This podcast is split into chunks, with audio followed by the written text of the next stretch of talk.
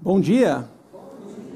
Sejam todos bem-vindos ao nosso encontro de adoração e reflexão. Você aqui no Espaço Paineiras, é muito bom ter você aqui conosco. Também parabéns aos papais, mamães, por trazerem aqui as crianças e estabelecerem esse compromisso de batizá-las. Então, que Deus abençoe vocês nas suas caminhadas, tá bom? E fiquem bem à vontade, porque hoje é o dia delas, então se elas começarem a conversar, não tem problema nenhum, tá? Fiquem bem, bem, bem à vontade em relação a isso.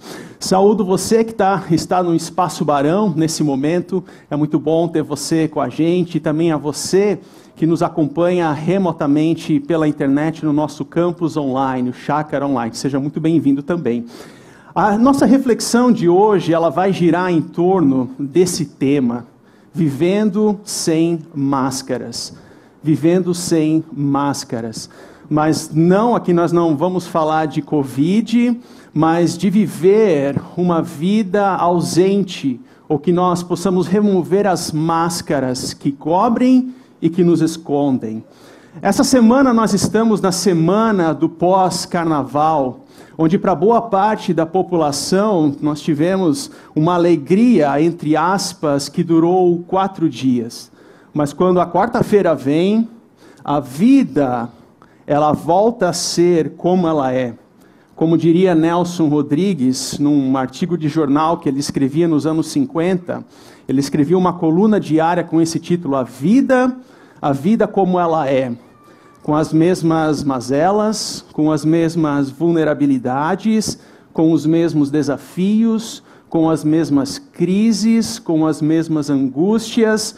O tempo de, entre aspas, alegria passou e agora vive-se a vida como ela é. É interessante que esse título, Vivendo Sem Máscara, aqui é inspirado num livro de Charles Swindoll, e como todo livro, Kaolá tem pontos interessantes, Kaolá tem alguns pontos cegos, mas faz parte da vida. Agora é interessante uma citação que ele fala sobre esse tema vivendo sem máscaras. Porque quando nós nos escondemos a nossa verdadeira personalidade por detrás de uma camada de verniz reluzente, acabamos nos isolando e ficando sozinhos. Ou seja, a máscara é um ponto de defesa que nos esconde com as nossas agonias, com as nossas adversidades. E ele continua: o mais triste de tudo isso é que quanto mais tempo nós continuamos agindo assim, mais isolados vamos ficando em nosso oculto mundo de temores, sofrimentos, raivas, insegurança e tristeza. E o resultado disso tudo, distanciamento.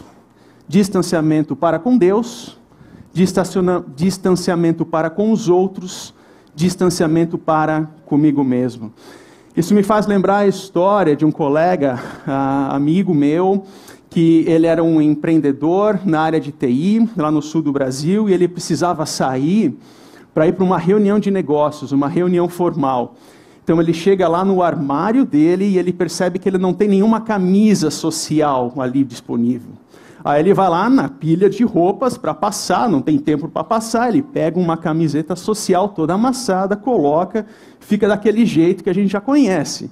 Aí para solucionar o problema, o que, que ele fez? Foi pegar um casaquinho de lã, aqueles mais justinho, colocou, ajustou a gola por fora, a manga e foi para o compromisso dele. No meio do caminho, ele diz que é como se fosse a voz de Deus vindo para ele e falando assim: "Tá vendo? Assim é a tua vida. Amassado por dentro, todo fofinho e engomadinho por fora."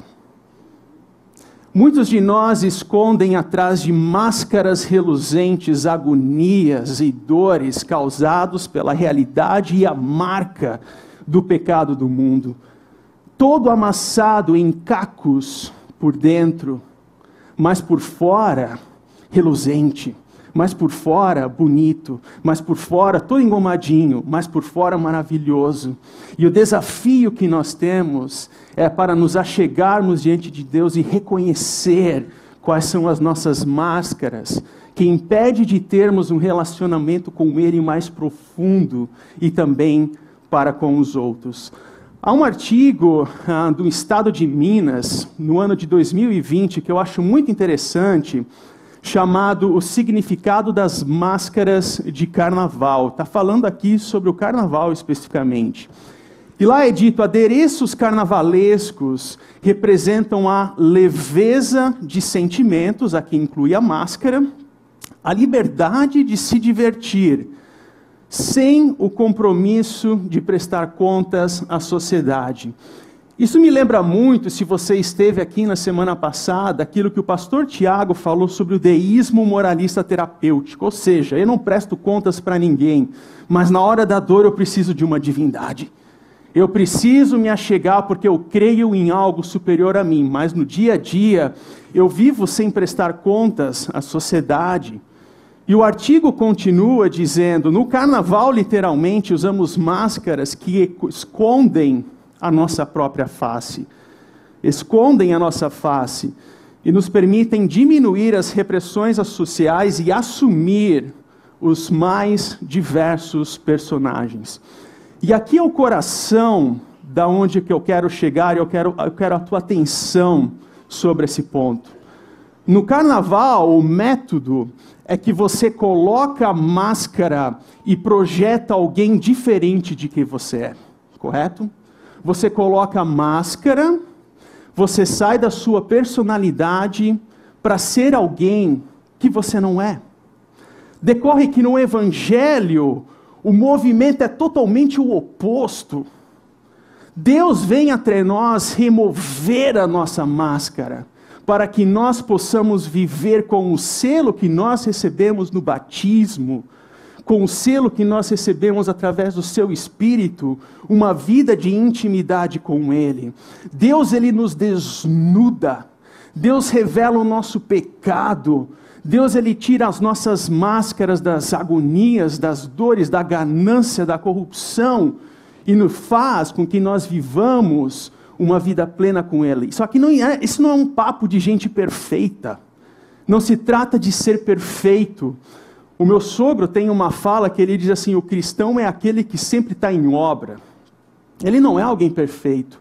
É uma caminhada contínua, onde todos os dias nós somos confrontados com as nossas máscaras, que nos impedem de viver uma vida plena com Ele e também para com o outro. Mas o que a sabedoria bíblica fala a respeito disso? Deus nos convida para uma festa. Deus nos convida para um banquete em Cristo. Decorre que esse banquete, para participarmos deles, nós precisamos remover as nossas máscaras e chegarmos a Ele tal qual nós somos, tal qual nós estamos, e assim Ele nos transforma de dentro para fora, sem máscara, mas tão somente com Ele. Mas antes de entrarmos nesse texto especificamente, é importante a gente compreender o contexto do capítulo 14, que é onde está o texto que nós iremos trabalhar. De uma forma muito breve, nós não temos muito tempo hoje, mas o capítulo 14 ele é dividido em alguns blocos que nos chamam a atenção. E cada bloco de texto traz um princípio que tem muito a ver com o nosso tema hoje. Por exemplo, no início dos versículos 1 a 6, narra um episódio de uma cura. Jesus, ele está na casa de um fariseu, de uma autoridade religiosa. No sábado, num jantar, num banquete do Shabat, do sábado, uma tradição muito importante no contexto judaico. E uma pessoa chega para ser curada. E Jesus cura aquela pessoa no sábado. O princípio que se tem, algo que era proibido naquela época, algo que era proibido naquele contexto. O princípio que está ali por detrás daquela cura é que Jesus é Senhor do sábado. É que nós prestamos reverência a Ele e não ao contrário. É nós que devemos reconhecer o nosso pecado e prestar e reconhecê-lo como Senhor e Salvador da nossa vida e não prendê-lo dentro das nossas caixinhas e teológicas, dentro daquilo que nós achamos que é certo e errado. E ali naquela casa, naquele contexto, aparece um discurso de humildade. Um discurso de humildade. Como assim? Naquela época, as mesas eram formadas na base de U. Assim, não como essa que eu tenho aqui, mas na base de U. E a pessoa que, quanto mais próxima do hóspede, representava o grau de importância e intimidade que você tinha com aquela pessoa, com aquele hóspede. Então, muitas pessoas, naquele contexto, essa é a crítica de Jesus, se achegavam para ficar logo do ladinho do hóspede. É a máscara do amigo íntimo. E Jesus fala: não, não cheguem chegando. Sentem nas margens, e se assim o hóspede querer, você então venha até a frente. Jesus aqui não está ensinando o manual de etiqueta da época. Algo que nós não temos hoje, né? Um bom hóspede nos tempos de hoje é aquele que diz assim: não, Pode sentar em qualquer lugar, sintam-se em casa. Quer comida? Quer comida? Eu trago comida para você. Esse é o jeito que nós temos de ser um bom hospedeiro. Mas naquele contexto era diferente. Jesus aqui, ele não está trazendo um manual de etiqueta, mas um princípio contra a máscara da autoexaltação. Porque sentar-se ao lado, sem ser chamado do hospedeiro, era querer se exaltar. E na nossa cultura, quantos de nós colocam essa máscara da autoexaltação, do sustentar os olhos dos outros, de que os outros vejam e que eu tenha uma visibilidade de quem que eu não sou, é a máscara da autoexaltação. Humildade que Jesus traz não é uma humildade no sentido, ó, oh, eu sou humilde, mas não. Reconhecer o meu pecado e reconhecer o senhorio de Deus. Esse é o discurso que Jesus faz. E assim nós chegamos no nosso texto aonde Jesus nos convida para uma festa. E ele faz um convite para nós. Mas por que, que eu trago essa sequência? Porque a festa, sem o senhorio de Deus, sem reconhecer a nossa humildade, não é festa, é baderna. A festa que não reconhece que Jesus é o Senhor, que não reconhece o meu pecado, a dependência dele, é graça barata é graça barata, como diria a expressão de um teólogo alemão, Bonhoeffer, ele fala é a graça barata. É a graça que não presta contas a ninguém. É a graça que não quer nem saber do outro, mas somente quer saber dos benefícios. Nesse convite, nesse banquete, nós somos convidados a chegar da forma que nós estamos, reconhecendo o senhorio dele e nos agarrando na graça a partir da humildade do nosso reconhecimento de pecadores. Mas o que diz então esse texto, especificamente agora no capítulo 14, versículo 15? Um dos que estavam à mesa ali com Jesus, naquele contexto daquela reunião, a refeição de sábado, disse: Feliz será aquele que comer no banquete do reino de Deus. Feliz. Feliz é aquele que comer no banquete do reino de Deus. Esse feliz é um termo no grego macarios. E se você é um atento, sabe que em Mateus 5 ah, tem uma série de bem-aventuranças que Jesus realiza. Bem-aventurado é o pobre, bem-aventurados que choram, bem-aventurado isso, bem-aventurado aquilo. É o mesmo termo são sinônimos, é o feliz. Feliz é aquele que come do banquete do reino de Deus. Só que esse ser feliz não é um feliz a qualquer custa. É um feliz que reconhece o preço que Cristo pagou por nós na cruz e quer viver com Ele em obediência, se alimentando desse banquete. Desse banquete é aquele que reconhece o senhorio, a sua humildade, o seu papel, o seu pecado, a necessidade de remover máscaras. Isso é ser feliz. Imagine Jesus falando isso para você agora. Você é feliz. Sim, você é feliz. Quando você remove as suas máscaras e se achega para participar dessa festa, desse banquete.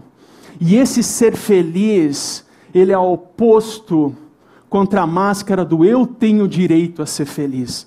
Há pessoas que vestem a máscara do eu tenho direito a ser feliz e com isso sacrificam os seus casamentos, e com isso sacrificam o relacionamento com outros, com o direito de ser feliz, sacrificam até mesmo tempo com os filhos, sacrificam outras questões, sacrificam a pureza do corpo com relacionamentos fora do contexto sexual do casamento, ao ser feliz. Eu tenho direito a ser feliz, são máscaras. São máscaras que nos cobrem quando Jesus, quando Ele entra nas nossas vidas, Ele nos transforma de dentro para fora, removendo as nossas máscaras. Isso é ser feliz. Isso é ser feliz. Quando Jesus vive conosco. E o texto dá sequência com Jesus contando uma parábola, contando uma história. E é assim que ele diz: certo homem estava preparando um grande banquete e convidou muitas pessoas. Naquela época, a gente precisa entender como é que funcionava esse tal de convite, porque haviam duas rodadas de convite. Por exemplo, se você estivesse celebrando uma festa, um mensageiro, um oficial seu, iria na casa dos convidados e apenas falaria assim: ó, vai ter uma festa, fiquem preparados. Assim, não é o dia, a hora, o local. Na, na, nossa cultura, né, isso seria um pouco estranho, né, porque a gente quer, como assim? Eu quero botar aqui no Google Calendar, eu quero receber uma notificação. É que naquele dia eu tenho uma reunião em São Paulo, aí tu sabe como é que funciona o trânsito da marginal, e como é que eu vou chegar aqui em Campinas? Eu preciso saber o horário, o GPS, o endereço. Nós vivemos numa cultura orientada pelas tarefas a cultura bíblica é uma cultura orientada pelos relacionamentos. Então vinha essa primeira rodada apenas para falar, ó, vai ter uma festa, fica preparado. E em seguida, a partir do aceite dessas pessoas, havia uma segunda rodada do convite onde se dizia: venha, está tudo preparado.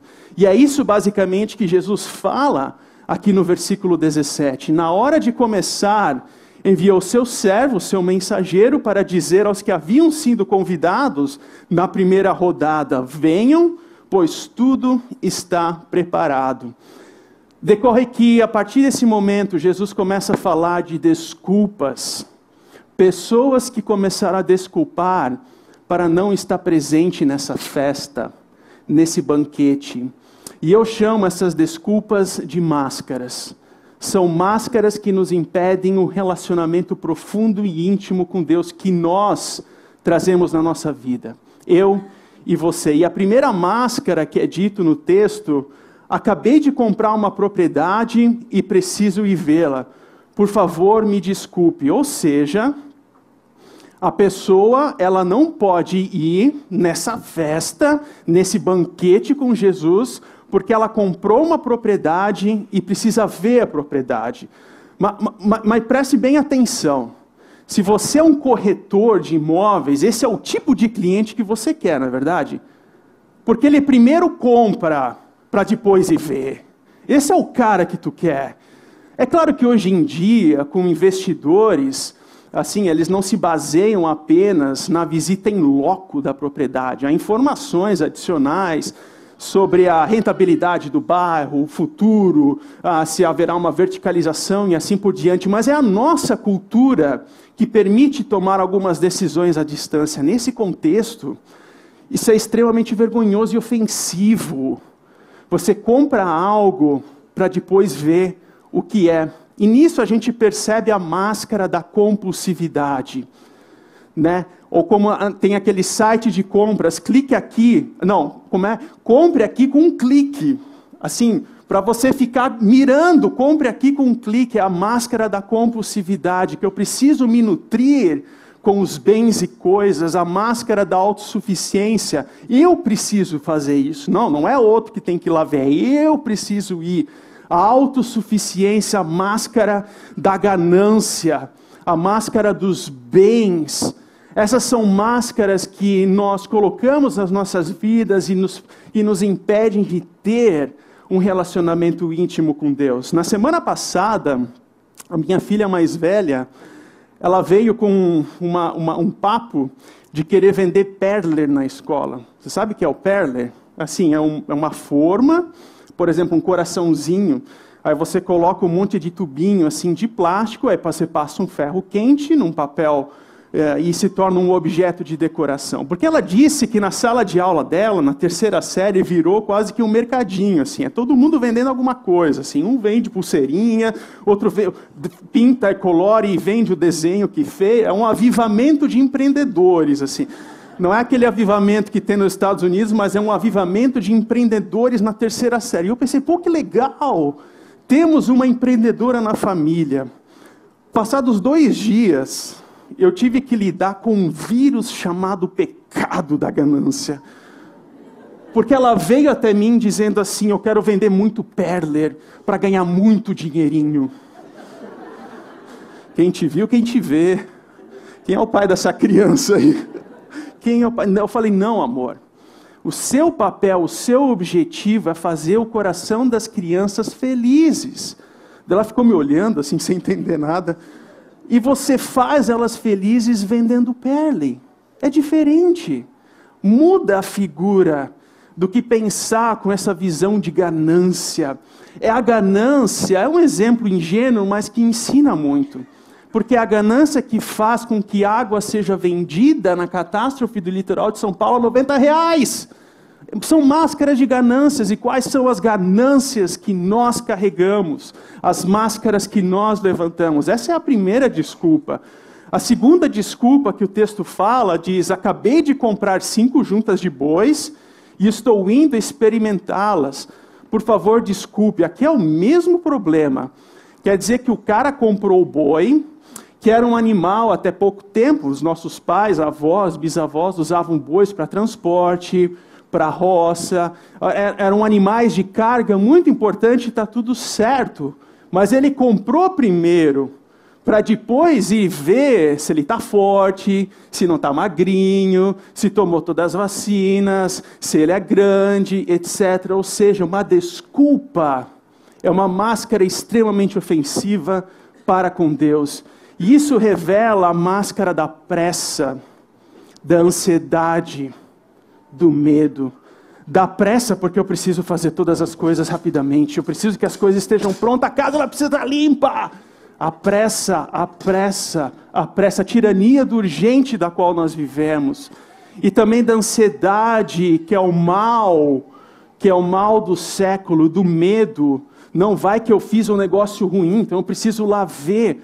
Assim, até interessante porque, mesmo que isso fosse o caso, ele compra para ver depois, salvo engano, os bois estariam lá no outro dia para ele ver de novo. Percebam a ironia com que Jesus fala essas palavras para mostrar desculpa, as máscaras que carregamos, que nos impedem de ter um relacionamento pleno com Ele aqui. A terceira desculpa, essa é interessante. Terceira desculpa é: acabo de me casar, eu não posso ir. Ele se casou, ele não quer dormir no sofá. Aí vai, né, que ele, ele não pode, ele, ele se casou e não pode participar dessa vida com Jesus. Ah, se as paredes do consultório pastoral falassem, as diversas conversas com casais no pré-casamento. Não, pastor, nós queremos uma vida com Jesus, nós vamos seguir firmes com eles, nós vamos lá, nós vamos participar da comunidade, é isso, é aquilo. Aí o tempo passa e você percebe que você foi um mero objeto de decoração na foto da festa de casamento. Ainda se fosse bonito, né? mas não é. Você é mero objeto de decoração. Mas isso se estende para a família como um todo. Percebam interessante que a, o primeiro milagre de Jesus foi quando Jesus transforma a água em vinho, numa festa de casamento. Interessante que no mundo antigo, o vinho era símbolo de alegria. A alegria acabou na festa do casamento. A alegria do casamento acabou na festa, não precisou chegar em casa, acabou na festa.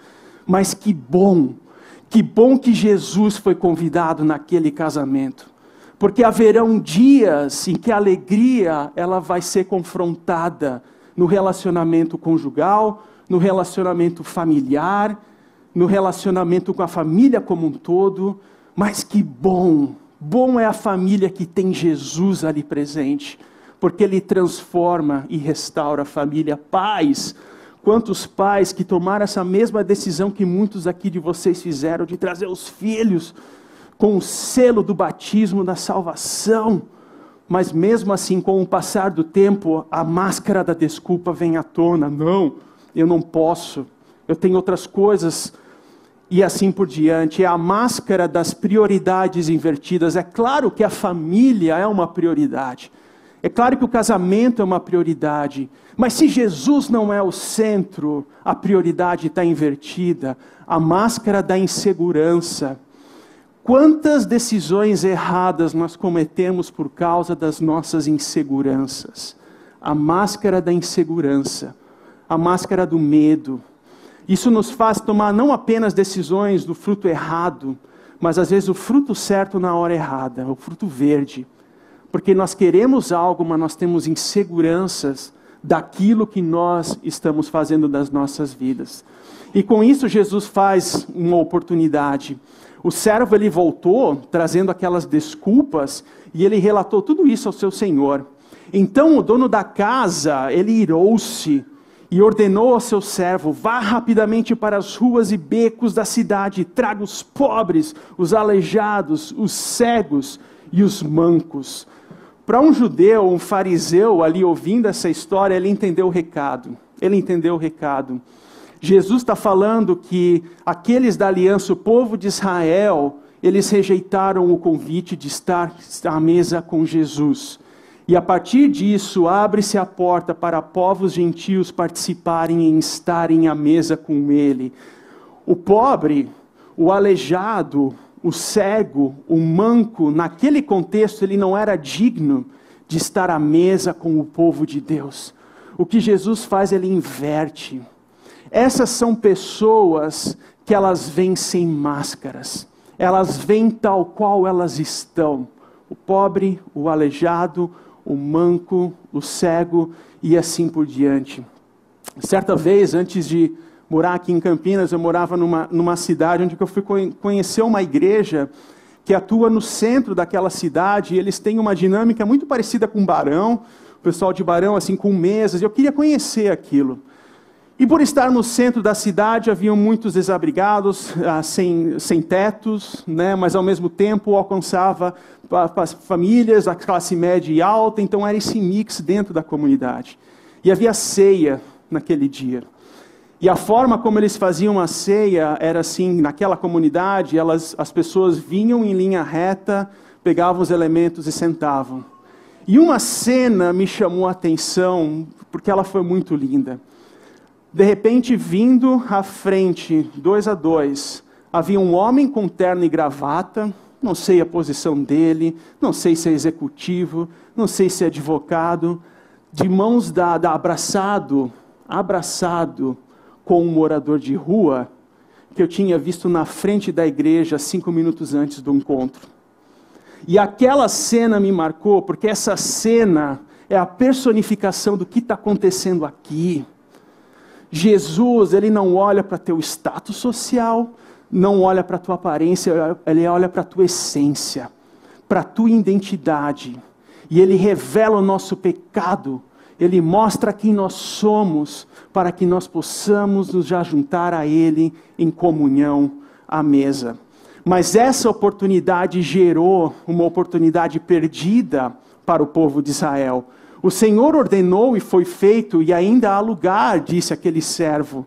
Então o Senhor disse ao servo: Vá pelos caminhos e valados e obrigue-os a entrar. A casa de Deus, ela precisa ficar cheia, cheia de pessoas. Chamem eles, chamem para que eles participem dessa festa, desse banquete. Ninguém pode perder essa oportunidade que é de estar e conviver com Cristo dentro desse contexto, desse banquete. Jesus afirma com uma advertência que vale para nós, que vale para nós. Nenhum daqueles que foram convidados provará do meu banquete. Isso é muito sério. Isso é muito sério. É o senhorio de Jesus Cristo, é a humildade, reconhecer as nossas máscaras e abrir mão das nossas máscaras. E com isso, nós aqui temos uma síntese da nossa reflexão de hoje. Quem é Deus nesse texto? Quem é Deus nesse texto? Deus é aquele que nos faz um convite hoje. Eu e você, nessa mesa, reconhecendo as nossas máscaras, as nossas dores, aquilo que nos impede de chegar e ser e ter um relacionamento com Deus para com os outros. Mas quem somos nós? Nós oferecemos desculpas. Nós colocamos máscaras que nos encobrem, que são mecanismos de defesas. O que nós devemos fazer, pela graça de Deus, reconhecer as nossas máscaras e removê-las. E esse é um processo contínuo, esse é um processo que irá durar pela vida. E assim reconhecer que Deus é aquele que está por nós, Deus é aquele que te ama. E Deus te agrada quando cada um dos teus pequeninos se achega a Ele em humildade, reconhecendo a seu perdão, reconhecendo que há máscaras que necessitam ser renovidas. E como fazer? Comece hoje. Comece hoje. Participe dessa festa. Participe dessa festa. Deixe a máscara no assento a máscara que você tem, que você reflete, participe dessa festa. Eu tenho uma dinâmica para fazer de encerramento. Você que está em Barão pode seguir aqui comigo ou também online. Levante a sua mão. Se você se lembra do nome dos seus quatro avós, sim, os quatro avós, levante a mão. Não é o nono, a nona, não, o opel, não, é o nome do avô e da avó. É um bom número, ó. Agora levante a sua mão se você se recorda do nome dos seus bisavós. E são oito, tá? Assim, os bisavós, aqui ó, Priscila, muito bom, Priscila. Os bisavós. Agora levante a sua mão se você se lembra dos, dos triavós ou tataravós. Aí complica. Aí complica, né? Sabe o que isso significa? Sabe o que isso significa? Eu e você seremos esquecidos na história. É, nós seremos esquecidos por aqueles que nós concebemos, pelos nossos bisnetos, trisnetos e assim netos e assim por diante. Quando os nossos olhos se fecharem na história, nós seremos esquecidos. Mas quando eles se abrirem na eternidade, aquele que foi feliz nesse banquete, esse não será esquecido por Deus. Esse será lembrado com seu nome escrito no livro da vida. E Ele quer hoje que nós tenhamos essa experiência, que é uma antessala daquilo que nós iremos viver na eternidade com Ele. Hoje é como se fosse o trailer de um filme, você tem um pedaço, um sabor daquilo que nós iremos experimentar na eternidade. Então venha, venha que tudo está preparado. E é interessante que quando nós olhamos para Lucas 22, lá um texto que diz qual que é o desejo de Jesus. O desejo dele é: desejei ansiosamente comer essa Páscoa com vocês antes de sofrer. É um desejo ansioso. Nós oferecemos desculpas, nós temos máscaras, nós temos desculpas, mas Jesus, antes de sofrer, ele fala: como eu esperei por esse momento. Como eu quero estar nesse momento contigo. Qual que é a tua postura hoje? De que forma você vai se achegar a essa mesa? Com desculpas ou com desejo ansioso de viver com Ele, com Jesus? E assim o que levar para casa hoje? Quais as áreas da sua vida em que você vive uma vida dupla? Ou seja, uma vida com máscaras. Desprenda-se das suas máscaras, agarre-se no perdão e descanse. Descanse no cuidado de Deus. E Jesus, ele não faz proposta. Jesus faz convite. É diferente. E uma vez que ele fez o convite, venha. Venha, pois tudo está preparado. E que Deus te abençoe nesse dia. Amém.